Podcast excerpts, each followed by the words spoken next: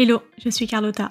Bienvenue dans Product Marketing Stories, le podcast qui décrypte les méthodologies, partage des conseils et apprentissages concrets pour rendre compréhensible et accessible le product marketing.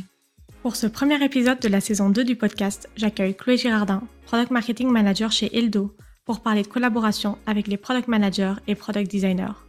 Un vaste sujet, puisque la frontière des rôles n'est pas toujours très claire et ce n'est pas toujours facile en tant que PMM de trouver sa place.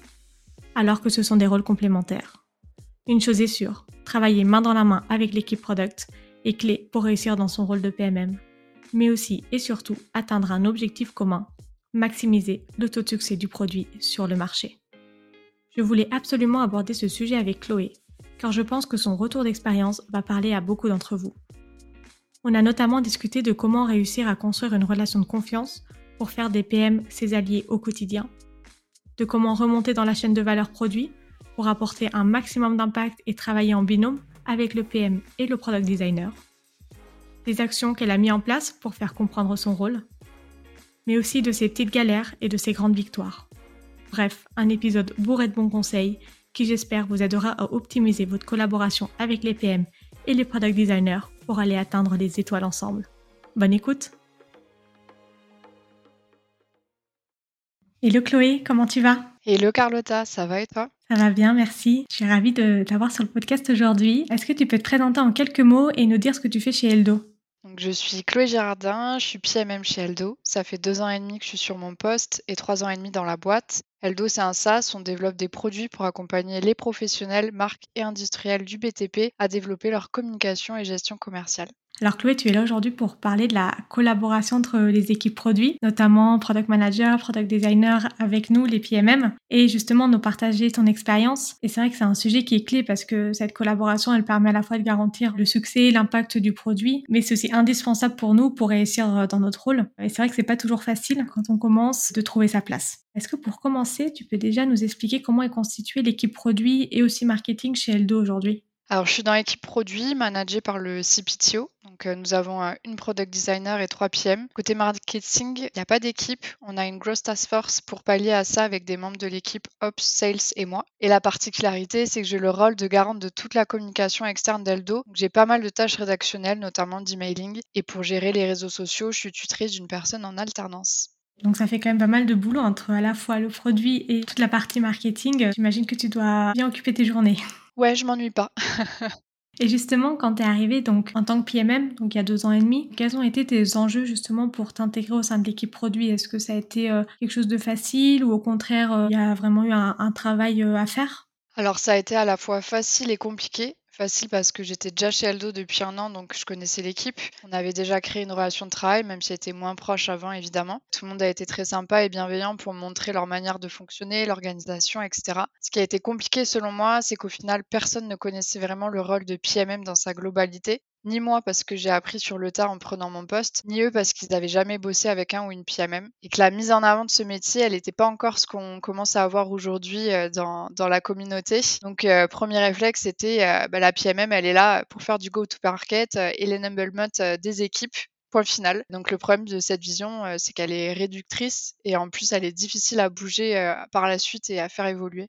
Et justement, j'imagine que si toi tu arrives en tant que PMM, c'est qu'il y avait un besoin en tout cas une volonté euh, bah, d'avoir euh, d'avoir ce poste. Comment est-ce que tu as fait pour justement réussir à montrer euh, qu'est-ce que fait un, un PMM au-delà que du travail de go-to-market ou d'enablement Comment est-ce que tu as réussi à prendre ta place petit à petit dans cette équipe produit?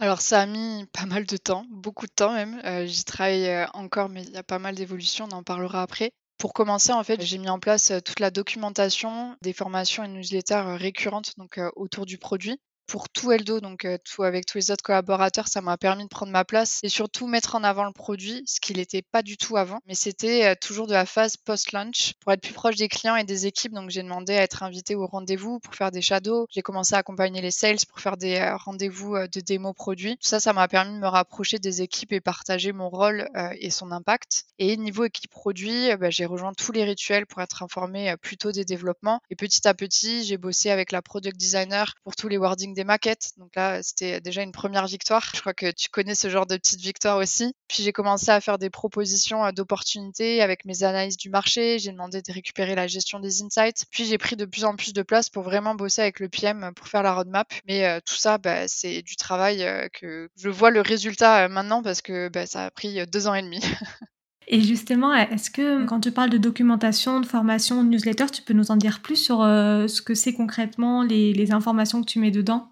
Du coup, il y a une formation mensuelle tous les débuts de mois où je présente donc toutes les features qui sont, qui sont sorties, pour qui on l'a fait, pourquoi on l'a fait, comment ça marche avec une démo et je présente aussi les, ce qui va arriver dans, dans, les semaines qui suivent. Donc ça, c'est avec tous les collabs. Et ensuite, bah, à chaque sprint, il y a une newsletter interne où bah, ça présente la dernière fonctionnalité qui est sortie avec la documentation, soit la documentation interne sur Notion, soit la documentation pour les utilisateurs, ou alors quand euh, j'ai travaillé sur une analyse marché ou sur un benchmark d'un concurrent, ben, je le partage parce que euh, je renseigne toute la documentation donc euh, sur Notion. Donc c'est ça, c'est newsletter et il y a aussi un petit quiz à chaque newsletter parce que j'ai essayé de, gamifier cet apprentissage et le partage de connaissances produits au sein d'Eldo. Donc j'ai mis en place, pour ceux qui connaissent Harry Potter, j'ai mis la coupe des quatre maisons. Donc en début d'année dernière, j'ai réparti ben, toute la boîte dans les quatre maisons d'Harry Potter et l'idée c'est ben, que chacun va faire gagner des points à sa maison ou en faire perdre. Et c'est en répondant bah, aux quiz de la newsletter ou quand il y a des formations, on essaie de faire des petits quiz aussi. Donc pour gamifier tout ça et pour partager donc les connaissances et,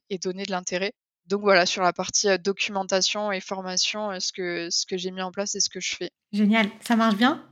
Ouais, ça marche bien. Et en plus, j'ai partagé les, premiers résultats en janvier et je voyais là ceux qui étaient derniers bien piqués et ça les a remontés en mode un peu challenge pour aller passer devant dès qu'il y a des quiz. J'ai fait des canals Slack par équipe en fait. Genre, il y a le quiz ce matin, allez jouer pour gagner des points pour la maison. Donc c'est cool, ils se motivent. C'est assez marrant à voir. Et du coup, les équipes, c'est mélangé euh, entre chaque équipe. Il y avoir euh, du produit, euh, de la tech, des commerciaux dans une équipe. Enfin, tout est mixé, quoi. C'est ça? Ouais, exactement. J'ai fait ben, un tirage au sort et il y a vraiment toutes les équipes qui sont mélangées pour pas qu'il y ait toujours les mêmes qui bossent ensemble, qui soient dans les mêmes équipes. Sinon, c'est pas marrant.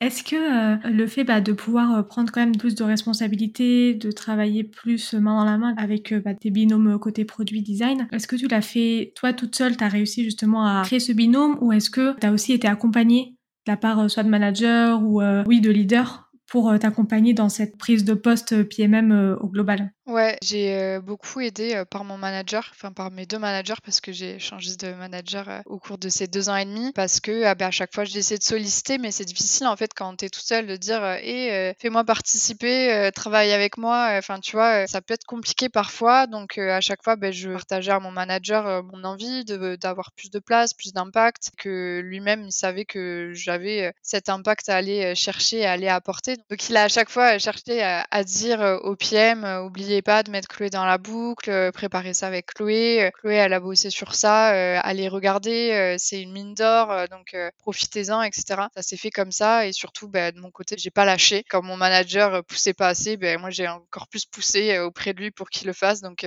voilà, la relou qui lâche rien.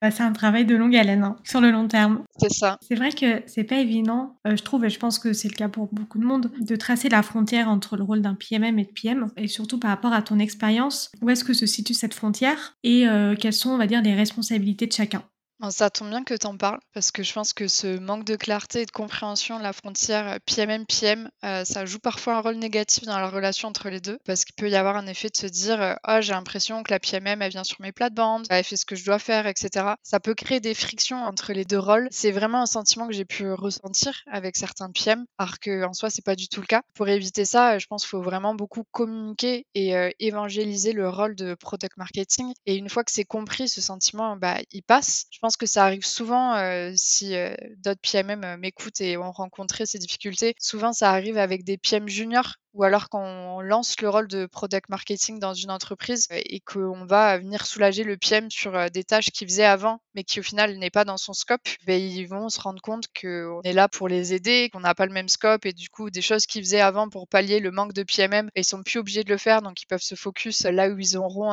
encore plus d'impact. Donc ça, il y a cet aspect-là. Et en vrai, j'ai l'impression que c'est plus rare avec les seniors. Là, ça fait sept mois que je bosse avec un nouveau PM qui est arrivé et qui a 8-9 ans d'expérience. On a de suite pris nos marques.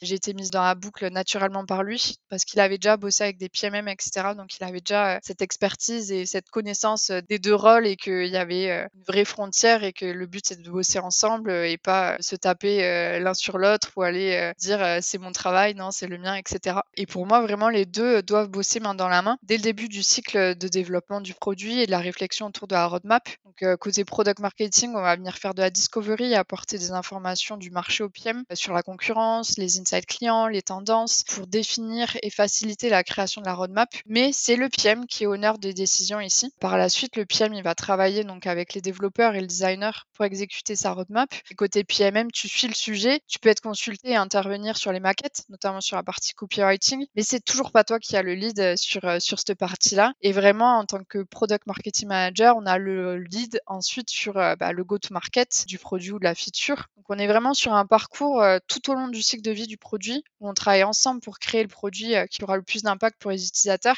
mais chacun avec des scopes bien définis et un lead à des étapes bien précises.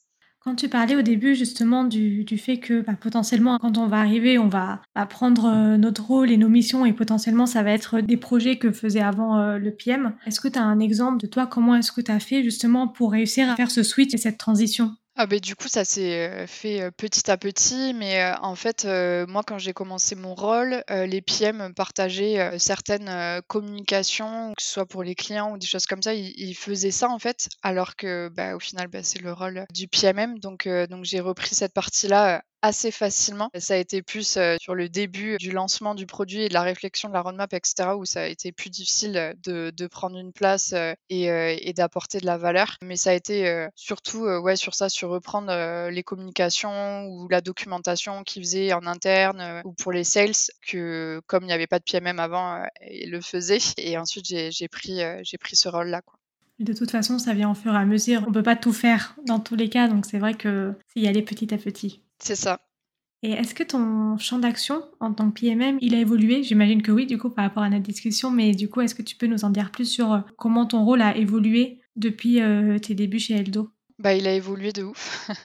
Euh, donc la première année, j'ai beaucoup bossé donc sur la mise en place des, plans de communication pour la sortie des features et la création bah, de toute la base de connaissances internes du, du produit parce qu'il y avait rien. Donc comme je te disais, j'ai mis en place formation mensuelle pour présenter aux équipes, la newsletter et après j'ai aussi lancé le centre d'aide donc là pour les utilisateurs, donc pour pour nos clients en, soi pas mal de sujets assez cool qui m'ont permis de bien monter en compétences, notamment sur le produit. Mais je sentais qu'il y avait euh, toujours un manque de compréhension de mon métier euh, en interne, dans mon équipe, et que je pouvais aller beaucoup plus loin. Et en me formant, je voyais euh, toutes les dimensions et facettes du product marketing que j'exploitais pas encore. J'étais vraiment sur une dimension très restreinte à mon goût, donc la partie communication et enablement, même si c'est très cool. Mais j'étais assez frustrée par ça parce que bah, j'ai beaucoup d'ambition, j'avais envie d'avoir plus d'impact, mais je savais pas trop par quel bout commencer donc ça s'est fait petit à petit. Donc j'en ai discuté avec mon manager lors de mon entretien annuel et en fait petit à petit j'ai pris confiance en moi et en ma compréhension du métier de PMM et j'ai commencé à aller creuser bah, l'aspect discovery, du marché, des personas, de la concurrence. Et à côté de ça, il y a eu un gros turnover dans l'équipe. Donc ça m'a permis de m'imposer un peu plus, entre guillemets. Donc tous les nouveaux arrivants, bah, j'ai été là pour les accompagner, les former. Donc j'avais une grosse connaissance du produit et du marché. Donc on m'a forcément beaucoup plus consulté qu'avant. Et du coup, ça a pas mal facilité bah, l'évolution de ma relation avec les PM et le fait de pouvoir prendre ma place sur toute la partie de cycle de vie du produit, de sa réflexion, naissance, jusqu'à qu'il devienne grand adulte et qu'on le lâche dans le monde des utilisateurs. Quoi. Et justement, cette partie euh, plus discovery, est-ce que tu peux nous en dire plus sur comment concrètement ça fonctionne quand il y a un nouveau euh, projet, une problématique qui, arrive euh, Comment concrètement ça, se passe? Je vais te parler de ce qu'on a mis en place là ces derniers mois pour gérer ça donc avec les PM. Avant, bah, c'était eux qui géraient les insights et depuis six mois, c'est moi qui ai récupéré la gestion des insights. Donc ça me permet de, déjà d'être un peu plus près du marché, des utilisateurs, etc. avec les insights remontés donc par les collabs via les clients et prospects. Et en fait, ce que j'ai fait, c'est que j'ai mis en place un backlog d'opportunités pour partager en fait avec les insights que, que j'avais plus toute la partie bah, quand je fais de la de l'analyse de la concurrence, ce que, ce que je peux voir, ce que les autres font, ce que nous on fait pas, ce qui est fait par personne. Donc euh, un petit peu voir euh, où est-ce qu'on peut euh, aller chercher des parts de marché ou alors se, se, mettre à niveau ou alors dépasser le marché, etc. Donc c'est tout un travail en fait, je dirais du, du, quotidien parce que c'est la découverte. Enfin tu vois, t'as pas vraiment de moment de découverte particulier. C'est plus bah, quand je fais des shadows ou même des interviews et que je vois des sujets où j'ai déjà vu le, le pain remonter plusieurs fois, etc. Et je me mais ça, je l'ai vu 5-6 fois dans des insights. J'ai vu aussi que personne le fait sur le marché, etc. Et c'est comme ça, en fait, que je vais aller apporter bah, des, des, initiatives auprès des PM. Donc pour moi, la discovery, c'est une affaire continue. Et dès que tu bosses sur un sujet, tu peux découvrir de nouvelles choses bah, sur, qui vont t'inspirer sur d'autres sujets, d'autres initiatives. Donc il n'y a pas vraiment de moment de discovery. Dès que tu vas te renseigner, dès que tu vas échanger avec des clients, dès que tu vas avoir des nouveautés sur le marché, c'est en continu. Quoi. Est-ce que tu as mis des rituels en place pour assurer la communication, la collaboration aussi avec les équipes? Ouais, du coup, avec le, PM, ben, on se voit euh, ben, toutes les deux semaines ensemble pour voir le backlog. Donc, euh, pour euh, t'expliquer un peu plus ce, fameux backlog, en fait, c'est un document de travail Notion, donc avec les PM, qui vient en amont de, la roadmap. Donc là, moi, en fait, ce que je fais, c'est que je nourris ce backlog avec des opportunités trouvées via ben, des insights clients, via le marché, les concurrents. Donc, je vais nourrir ce backlog d'opportunités, d'initiatives pour, pour le PM. Et ensuite, avec le PM, on va faire un scoring pour prioriser ces initiatives. On va inclure aussi euh, les équipes euh, customer facing dans, dans cette priorisation, avoir les feedbacks. Et derrière, en fait, euh, lui, via ce backlog et cette priorisation qu'on a fait, il va bah, aller creuser et faire un peu plus de discovery sur, sur le pain qu'on a envie de, de, résoudre et il va créer la roadmap. Et ça, on le fait ensemble. Donc ça, on l'a mis en place récemment. Donc avant un mois, bah, là, on, on le fait vendredi prochain. Je pense que le podcast va être diffusé plus tard, mais du coup, c'est un mois avant la fin du quarter. On va faire un atelier en fait pour euh, reprendre tout le backlog, prioriser, voir ce qu'on a priorisé, etc. Et, préparer en fait la roadmap du prochain quarter. Donc ça, c'est des rituels qui sont euh, assez récents qu'on a mis en place et je suis super contente parce que euh, bah, du coup, je sens vraiment mon impact. Je suis très contente d'avoir mis en place ce backlog et que du coup, le PM avec qui je travaille, ça le réjouit de ouf. Il est trop content de, de pouvoir être nourri par ça. Et c'est vraiment un backlog où moi, je vais l'alimenter, mais lui aussi va l'alimenter. Et du coup, quand c'est lui qui va aller mettre en avant telle ou telle initiative, on va faire le schéma inverse. Il va me la montrer, il va me présenter pourquoi il a fait, on va la prioriser ensemble, la scorer, etc. Euh, c'est vraiment intéressant et c'est du travail un peu plus euh, main dans la main que ce que c'était avant. Ce travail-là, il est fait tous ensemble ou tu fais ce travail avec chaque PM de façon indépendante? Alors pour le moment, il est fait euh, avec chaque PM. Il y en a un où c'est pas encore le cas, c'est parce qu'on est en train un peu de, changer l'organisation. Et, je te dis, on a mis ça en place euh, récemment, donc euh, je pense que d'ici quelques mois, bah, ce sera un rituel que je ferai avec tous. Donc pour le moment, c'est vraiment en tête à tête avec chacun. Le scoring dont tu parles, comment est-ce que tu l'as défini? Tu l'as travaillé du coup avec les équipes produits, customer facing aussi? Comment est-ce que vous l'avez travaillé?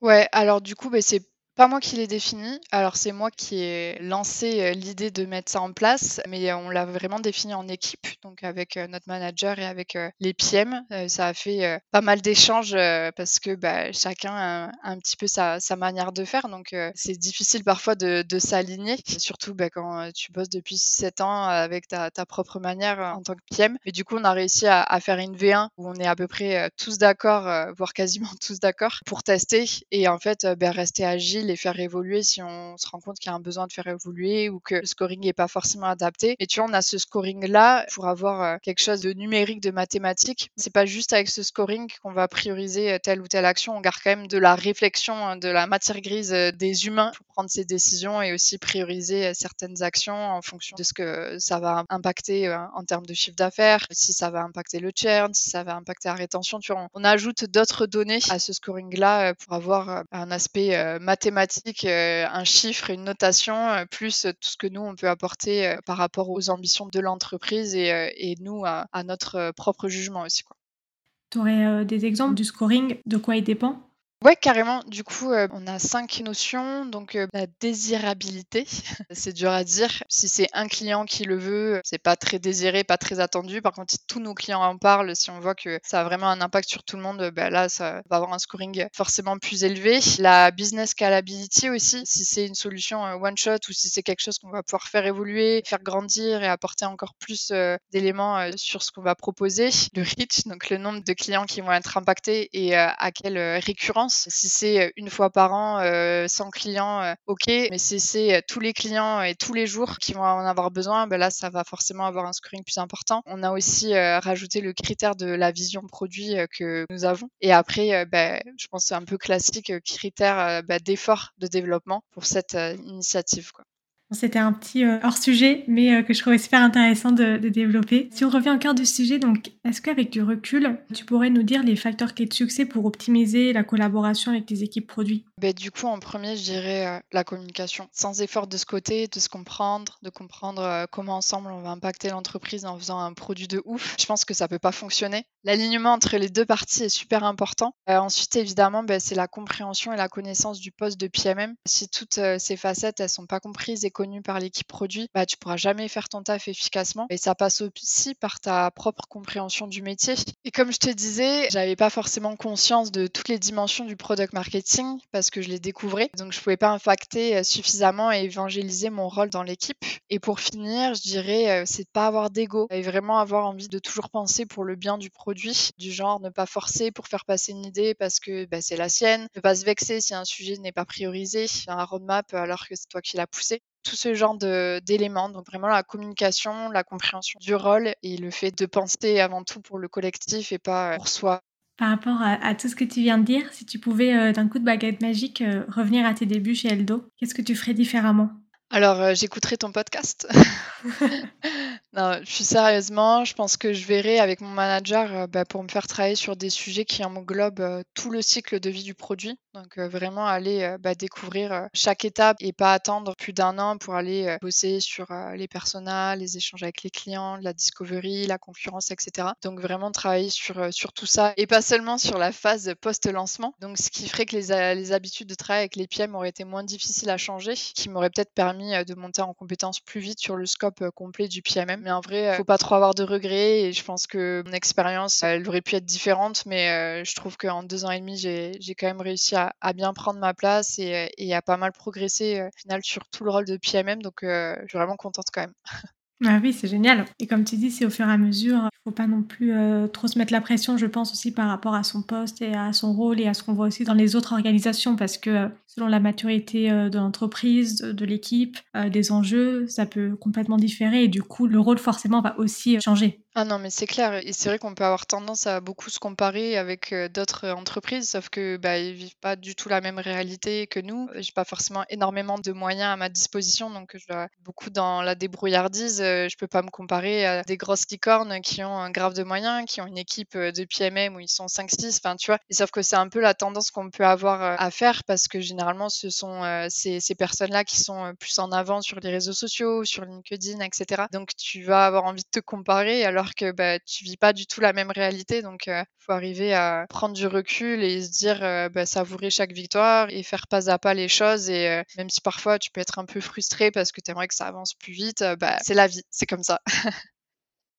si tu avais un conseil à donner pour construire un binôme de choc le plus tôt possible avec des product managers, product designers, qu'est-ce que ce serait?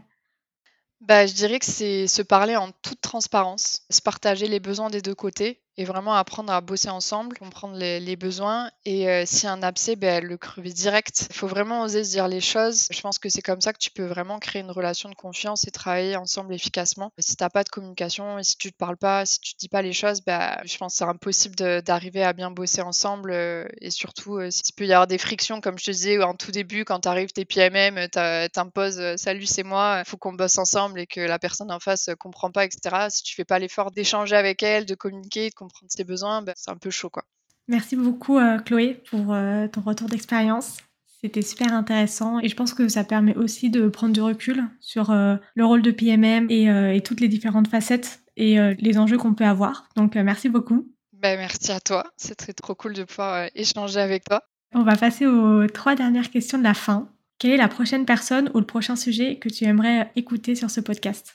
Alors, euh, je dirais euh, Charlotte Ballet, euh, qui est PMM chez Celle-ci, et j'ai eu le plaisir d'échanger avec elle en début d'année. Et elle a fait un boulot monstre sur la partie connecteur et partenariat avec d'autres logiciels. Donc, je pense qu'elle a des très bons tips à, donner à la communauté.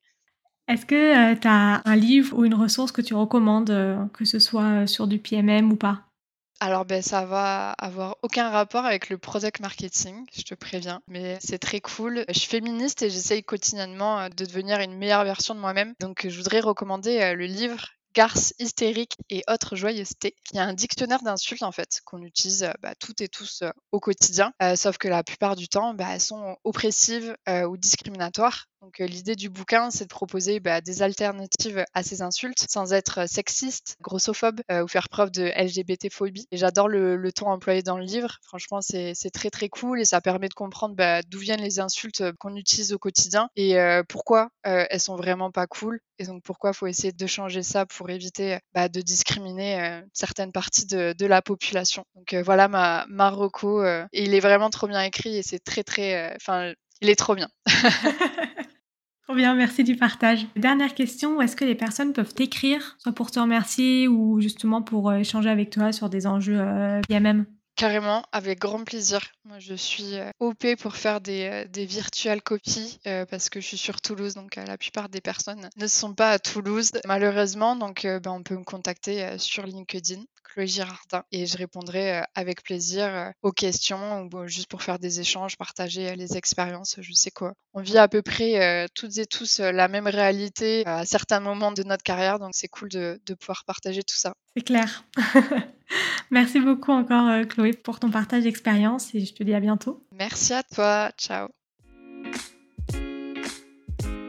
Merci d'avoir écouté cet épisode jusqu'au bout.